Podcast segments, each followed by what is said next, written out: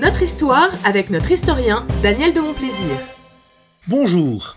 On pourrait croire que la première grande révolution de l'histoire serait venue d'un pays traditionnellement agité contre lui-même, comme l'Espagne, la France ou la Russie. Rien de tout cela. La première révolution au sens classique et donc politique du terme s'est produite en Angleterre. Ainsi, cette nation, qui constitue aujourd'hui le modèle même euh, de la monarchie traditionnelle, fut la première, d'abord à renverser la royauté pour instaurer la République, et aussi la première à couper la tête de son roi. Cela s'est passé entre 1642 et 1649. Il faut d'abord rappeler qu'à la mort en 1603, sans héritier direct, d'Élisabeth Ier, Tudor, la couronne d'Angleterre passe à la branche cousine des Stuart, roi d'Écosse, d'abord à Jacques Ier, puis à son fils Charles Ier en 1625. Plein de bonnes intentions et même bon visionnaire, ce roi est en revanche terriblement maladroit. Il poursuit deux objectifs assez logiques unifier les royaumes d'Écosse et d'Angleterre, qui ont le même roi mais demeurent séparés, et rapprocher, voire même à terme fusionner, les religions catholiques, majoritaires en Écosse, et anglicanes, majoritaires en Angleterre, estimant que finalement, peu de choses les séparent vraiment. Mais sa démarche trop autoritaire suscite des méfiances. Chacun des deux peuples et chacune des deux religions craint de perdre des droits ou des privilèges au détriment de l'autre. Un processus, somme toute, assez classique.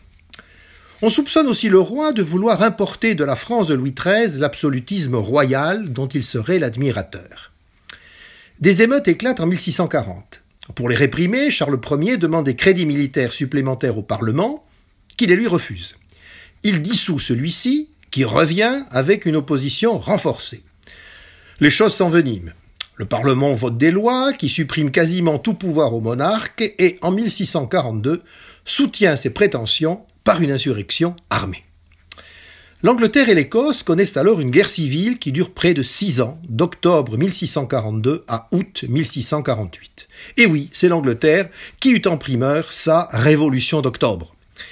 Finalement, les troupes insurgées aux ordres du Parlement écrasent l'armée royale à la bataille de Preston, au nord-est de l'Angleterre. Leur chef s'appelle le général Olivier Cromwell, une sorte de Bonaparte anglais. C'est un soldat de carrière, alors âgé de 49 ans, mais qui a un grand appétit de pouvoir personnel. Il pousse le Parlement à juger Charles Ier pour haute trahison et à le condamner à mort.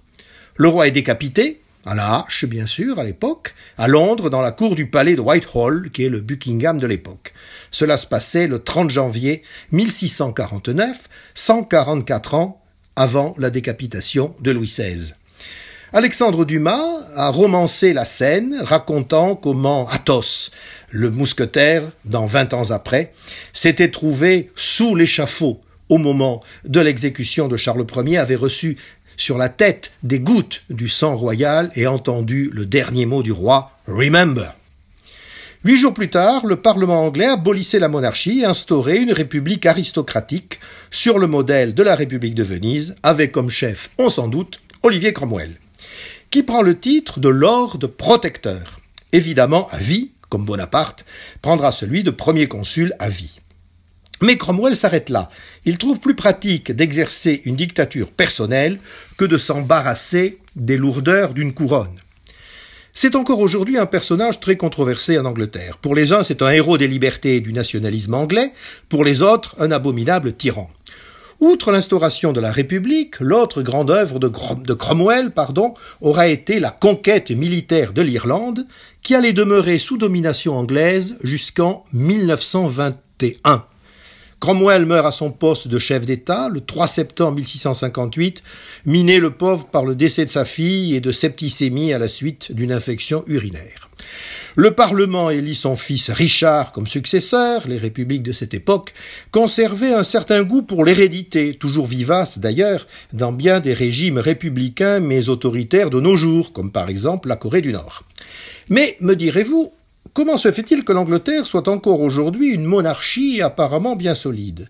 Eh bien parce qu'après la Révolution vient souvent la contre-révolution, que je vous raconterai la semaine prochaine. Au revoir. C'était notre histoire avec notre historien Daniel de Montplaisir.